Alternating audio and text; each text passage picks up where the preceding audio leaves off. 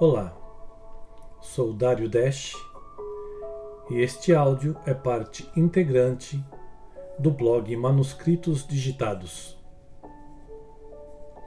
Tema de hoje: A vida é um milagre. Se alguém disser que sabe por que está aqui compartilhando o mundo comigo, então eu direi que a resposta se baseia em crenças pessoais. Porém, se alguém disser que somos obra do acaso, eu contesto veementemente, pois, neste caso, as crenças pessoais são minhas. Pensamos, imaginamos, mas só temos pistas que dá margem para mil suposições. O fato é que é difícil, muito difícil, acreditar que tanta vida e inteligência existam e coexistam sem que haja um poder extraordinário. Há uma inteligência e um poder por detrás da estrutura de tudo. Não, não é um caos o universo. Ao contrário, há ordem, há leis físicas e matemáticas, tanto quanto leis que ainda desconhecemos. O equilíbrio gravitacional dos astros nos céus, a estrutura das moléculas, a composição química, simetrias e proporções mapeadas no homem vitruviano retratado por Da Vinci.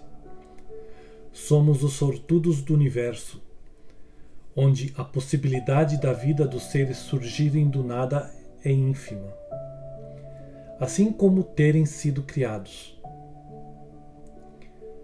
Mesmo que em uma hipotética teoria de seres de outros planetas nos terem plantado aqui, quem os teria criado primordialmente? Deus ou o acaso? Das infindáveis coisas existentes, quão inteligente seria Deus ou o acaso para criar esse robô humano que somos nós? Nos reproduzimos, aceitamos como natural, mas pensa em um átomo com seus prótons e nêutrons cheio de energia vibrante que unidos e atraídos formam uma única célula orgânica que vai de encontro a uma outra célula.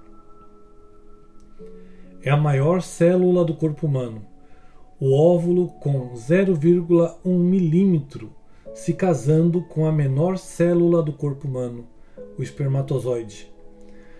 Quando se encontram, há o desencadeamento químico que consolida uma união destas células e a partir daí as células se multiplicam. Multiplicam tanto que um humano é formado por aproximadamente 30 trilhões de células. Eu sinceramente não sei como contaram, mas vou acreditar. Mas espera aí. Elas não se multiplicam sem objetivo. O DNA feito por mais de 10 bilhões de átomos. É como uma memória de dados que informa as características, órgãos, estrutura do ser que deverá formar. Maravilhoso. Extraordinário. Fomos programados. Nossa reprodução é automatizada. Há muita inteligência envolvida nisso tudo. Temos um cérebro no comando de todo o sistema robótico humano, com velocidade de quase 300 km por hora, um impulso nervoso entre um trilhão de conexões de neurônios. Pesquisei. Se não for mentira, a capacidade de armazenamento do cérebro é de 2,5 petabytes. Pesquise sobre as sinapses neurais do cérebro e irá se maravilhar com ele. Temos um sistema de bombeamento de líquido, o composto sanguíneo de plasma, glóbulos brancos e vermelhos, cada um com a sua função.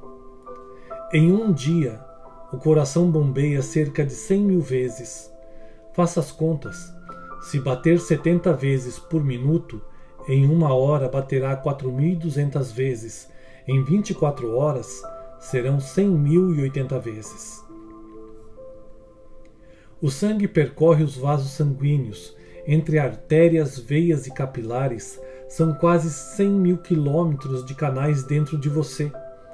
Temos um sistema respiratório, digestivo, filtros, sistema de defesa do organismo que aprende com o inimigo. Assim sendo, fica a pergunta: quem nos arquitetou? É claro que tudo é muito mais complexo. Sei, suponho que tenha aprendido isso na escola e esses são fatos conhecidos, mas servem para reflexão. Resumindo, as células se juntaram, se multiplicaram, formaram tudo isso que citei e muito mais, e por isso nos tornamos complexos.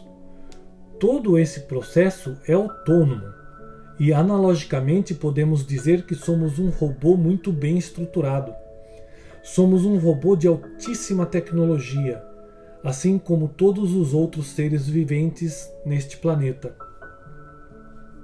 E mais, parece que surgimos do nada. Somos construídos a partir de uma célula gerada dentro de nós mesmos.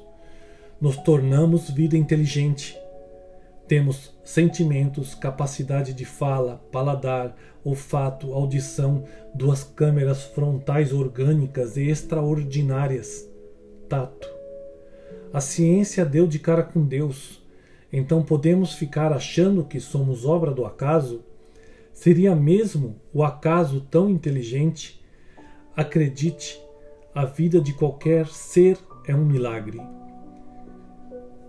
Só consigo acreditar que há um Deus de força, poder e inteligência descomunal, além de nossa imaginação. E você, leitor, em que acredita?